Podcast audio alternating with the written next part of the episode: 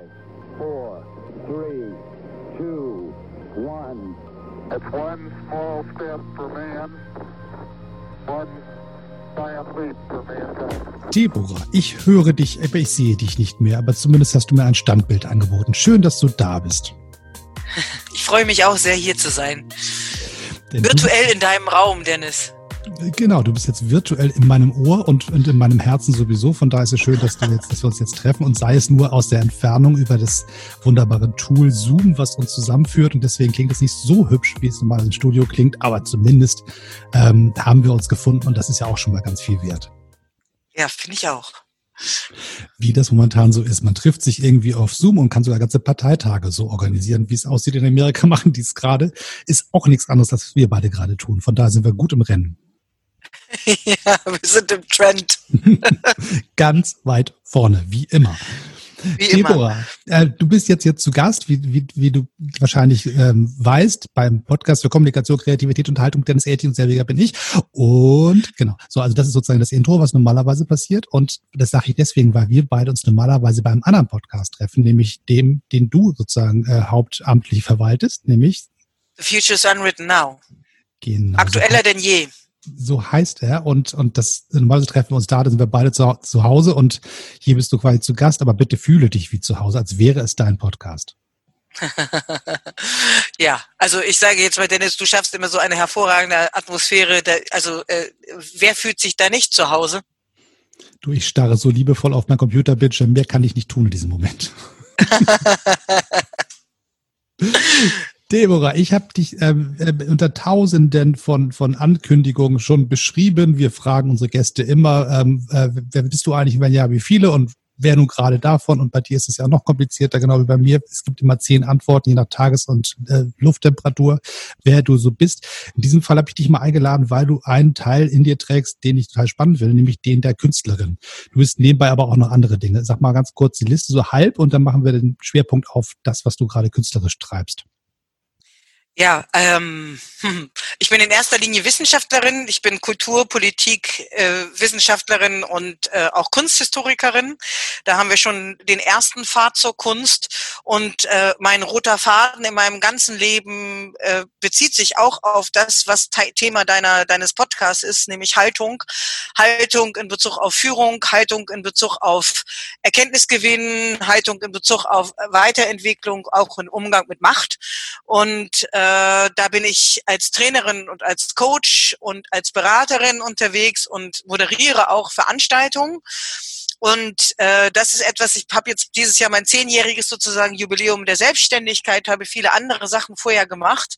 Und diese Vielfalt ist mein sage ich jetzt mal, mein, mein Alleinstellungsmerkmal. Also mein Alleinstellungsmerkmal ist das äh, regelmäßige Weiterentwickeln und das Entblättern von ganz vielen unterschiedlichen Seiten äh, meiner Fähigkeiten und Persönlichkeiten. Und dazu gehört halt sage ich jetzt mal, jetzt momentan aktuell auch das Verlassen der Komfortzone des äh, ich mache Kunst äh, in einem kleineren Rahmen oder zeige meine Kunst in einem kleineren Rahmen ähm, zu ich bin Künstlerin und das ist definitiv in meiner DNA. Das ist sowas von integriert in mein komplettes Leben und äh, das ist jetzt nach draußen gegangen oder geht jetzt mehr nach draußen. Mhm. Also wenn man so Leute fragt, so bei so Berufsorientierungsgeschichten in der Schule, was soll ich denn bloß machen? Wo soll denn meine Reise hingehen? Ist ja einer der Ratschläge, die man ständig hört, ist spezialisier dich, du musst irgendwo Vollexperte sein, äh, verenge quasi den Horizont, da gehst du mit besonders viel Druck durch diesen Weg durch. Du hast ja quasi genau das Gegenteil gemacht. Du hast dich ja möglichst breit aufgestellt und äh, wenn ich mir jetzt so diese ähm, jetzige Phase angucke, wo so sehr viele Leute Corona-bedingt sehr viele Schwierigkeiten haben, wirtschaftlich klarzukommen und ihr Berufsleben quasi vernünftig zu gestalten, ist, stellt sich raus, oh Wunder, oh Wunder, breit aufgestellt zu sein, ist gar nicht so eine doofe Idee.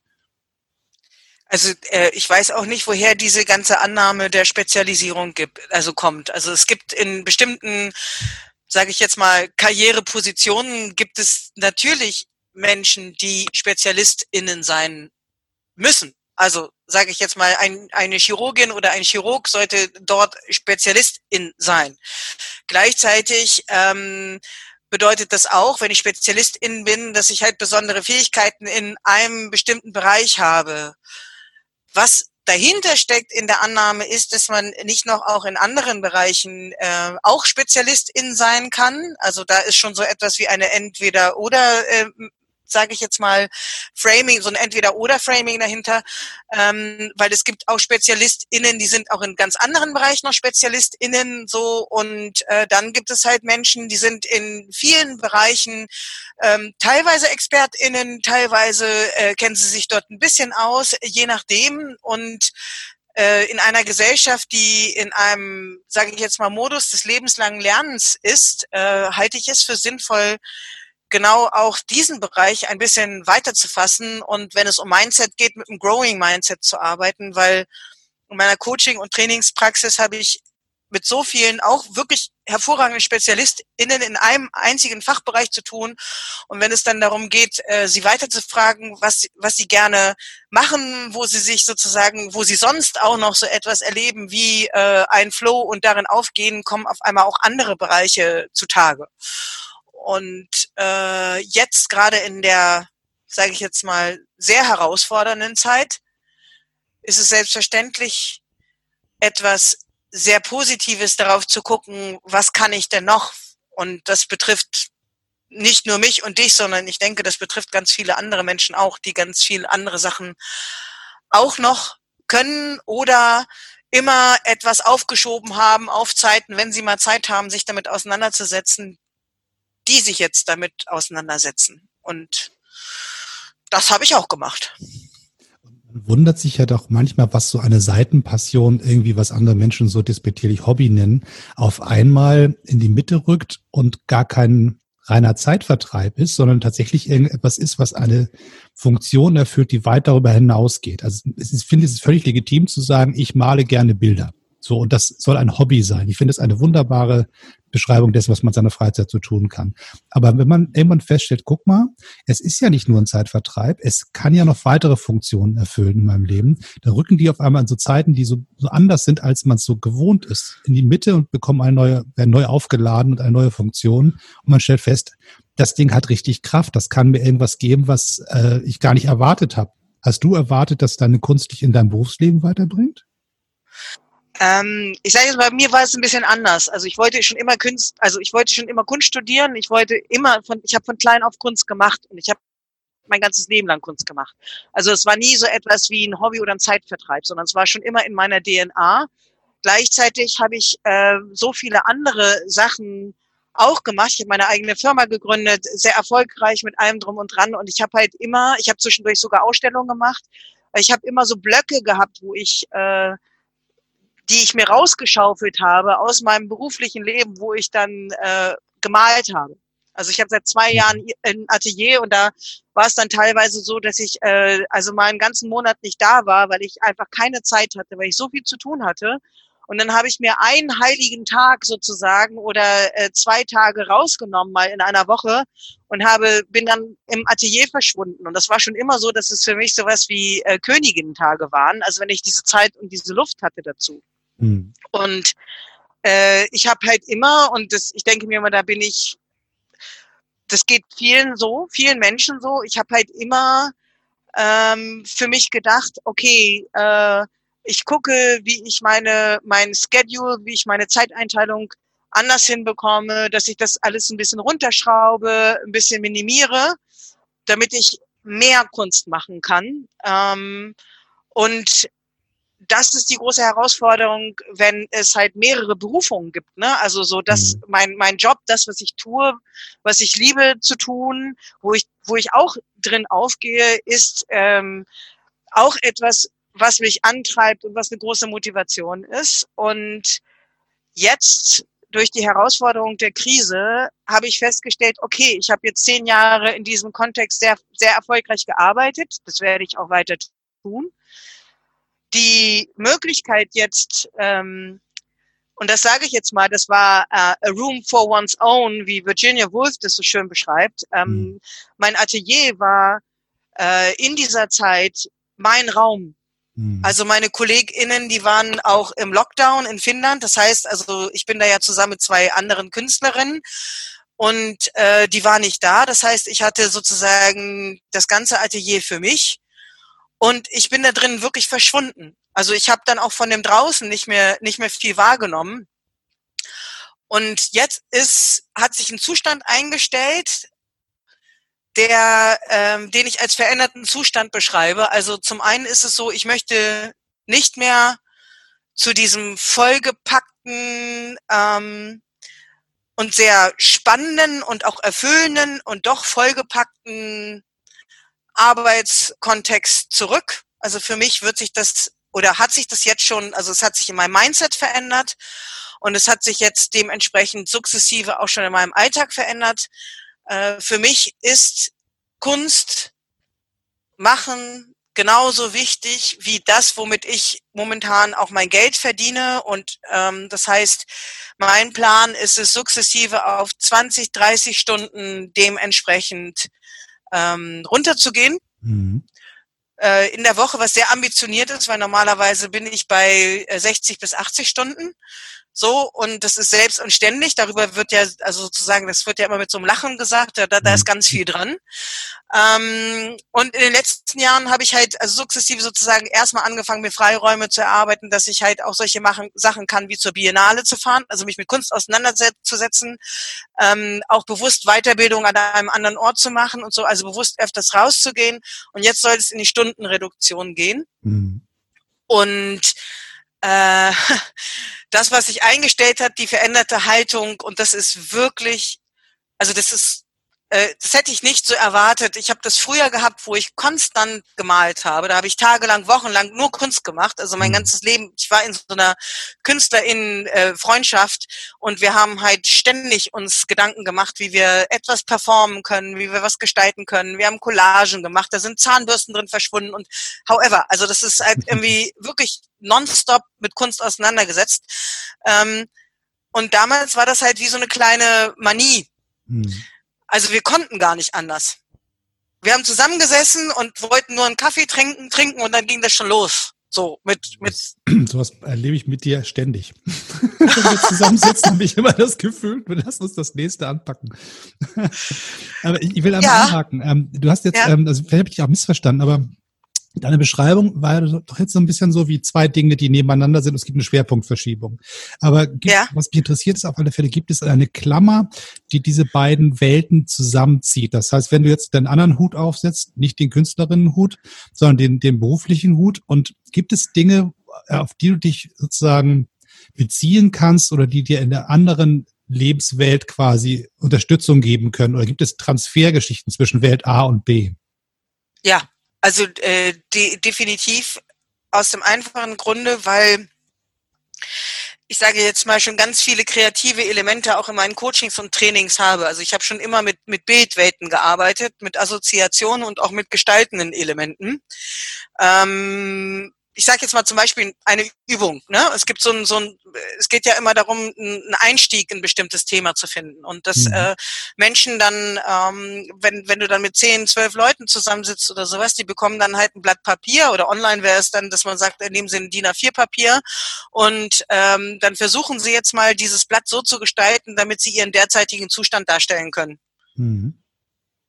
Und am Anfang gibt es halt äh, große Irritationen oder große Augen oder ich, ich kann das nicht wie gesagt einfach, Sie können das auch einfach zusammenknüllen, ne? Also das ist, machen Sie damit, was Sie wollen und so und ähm, und und und spätestens da, wenn ich dann halt irgendwie sozusagen eine Demo reingebe, äh, was man damit machen kann, zwei drei Beispiele gebe, ähm, dann fangen die Menschen an, etwas hm. zu gestalten. Und es ist so spannend, weil ähm, sie dann auch nicht selber erzählen, sondern dann passiert genau das, was normalerweise sozusagen in der Kunst passiert. Ich äh, produziere etwas, ich mache ein Kunstwerk und ich zeige das und dann gibt's Response von außen. Mhm. Und äh, so mache ich das dann in diesen Runden auch. Dann sage ich, dann halten Sie jetzt mal vor, Ihren Zustand hoch, das ist ja auch toll, ne? Also sozusagen, das ist visuell, das ist haptisch, das ist dann dementsprechend eine Demonstration. Mhm. Und dann sollen die anderen Leute sagen, ja, was denken Sie denn, welcher Zustand ist hier gerade dargestellt? Mhm. Aber das heißt ja im Prinzip, und, ähm, die, diese, also ich, ich versuche immer mehreren Anläufen und bin noch nie so ganz angekommen zu beschreiben, was Kunst eigentlich ist. Und eine der Sachen, die ich jetzt bei dir raushöre, ist, dass Kunst quasi ein zusätzlicher Vokabelschatz ist. Das heißt, wenn da jemand dir gegenüber sitzt und sagen sollte, äh, wie geht's Ihnen gerade, welchen Zustand sind Sie gerade, dann kommt er wahrscheinlich an gewisse oder die an gewisse Grenzen dessen, was sich beschreiben lässt.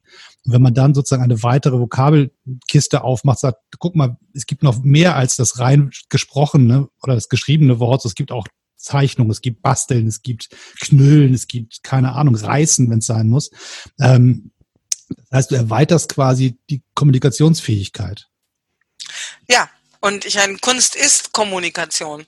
Also das ist, ähm, es fängt beides mit K an und äh, es ist äh, das dritte K ist Kreativität so als solches und ähm, was ich noch mit reingeben möchte ist halt äh, so etwas wie Assoziation.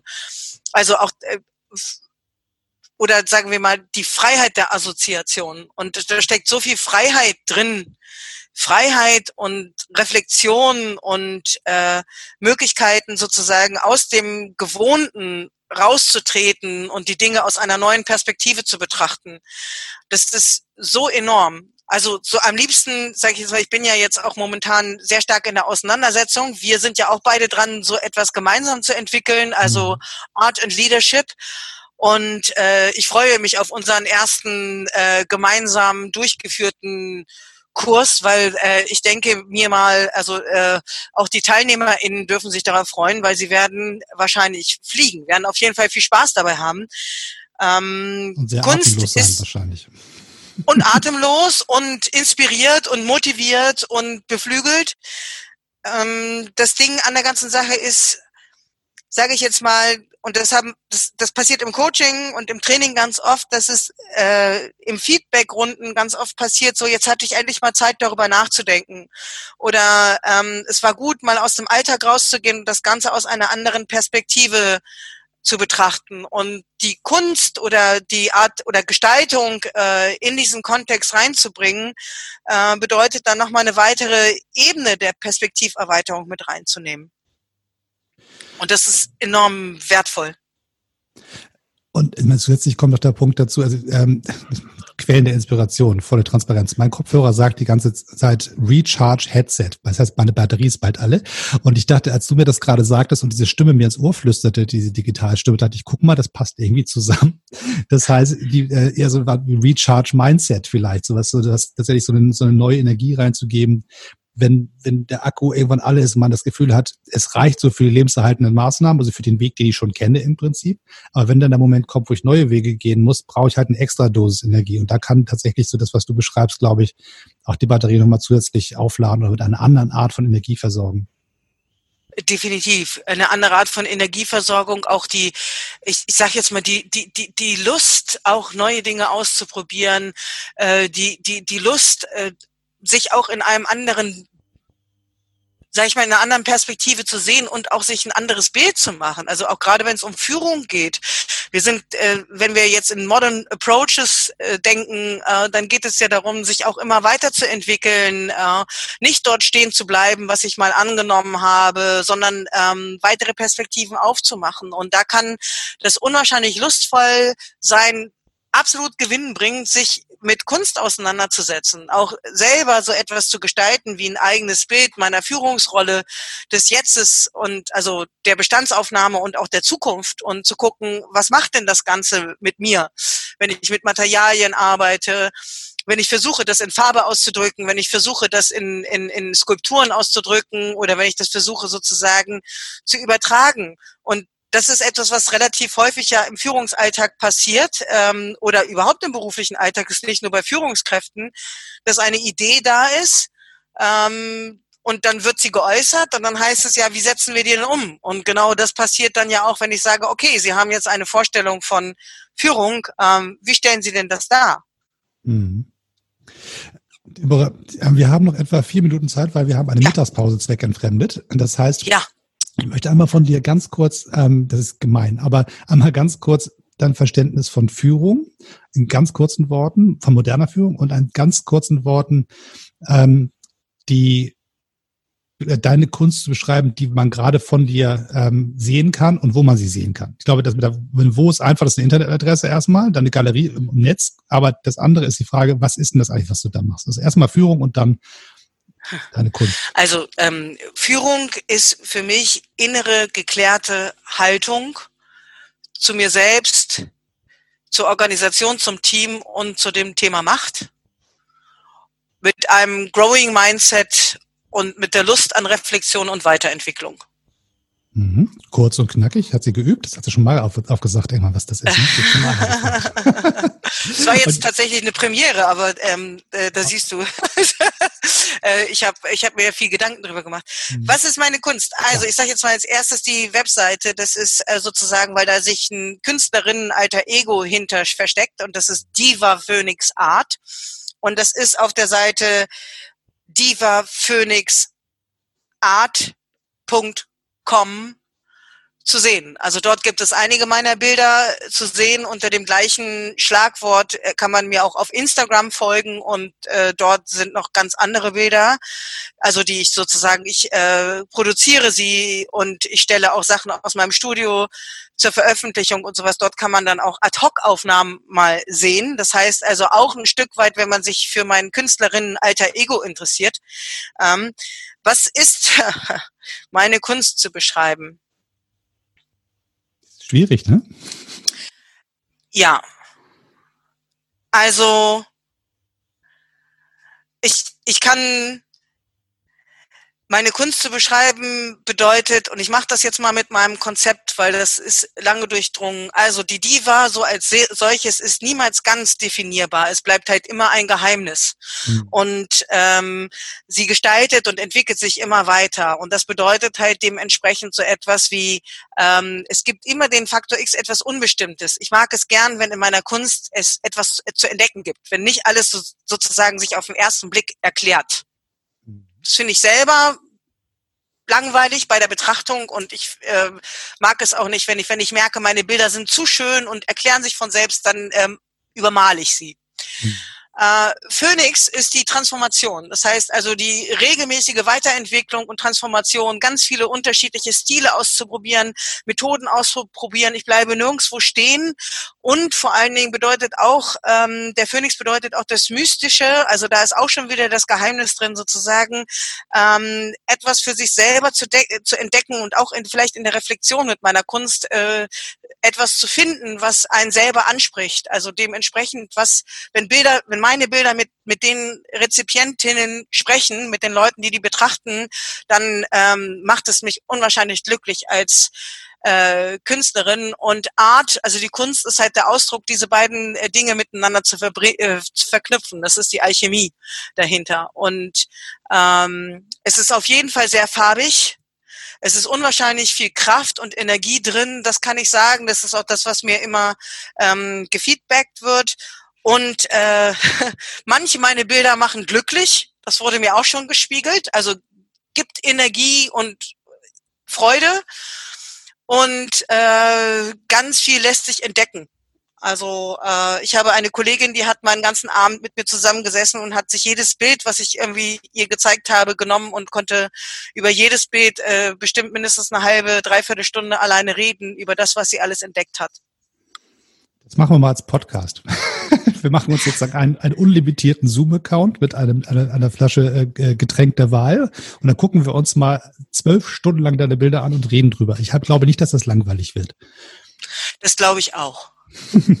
Deborah, bevor wir jetzt sozusagen äh, die magische Grenze der 30 Minuten überschreiten, äh, möchte ich dir ganz herzlich danken dafür, dass du die Mittagspause quasi geschenkt hast und ähm, dich natürlich wie immer einladen, hier vorbeizukommen, wann immer du was zu erzählen hast. Aber im Zweifelsfall komme ich bei dir vorbei oder bei unserem gemeinsamen Podcast vorbei. Also wir sehen uns sowieso ständig. Von daher ist das jetzt kein, kein Wiedersehen, sondern ein, ein, ein, ein dann bis gleich wahrscheinlich.